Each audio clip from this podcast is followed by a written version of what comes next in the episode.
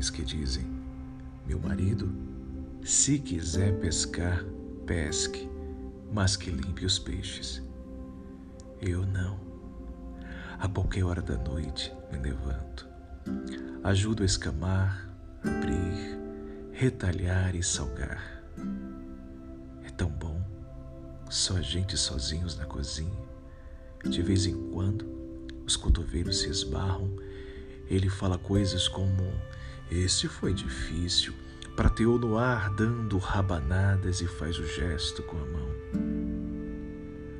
O silêncio de quando nos vimos a primeira vez atravessa a cozinha como um rio profundo.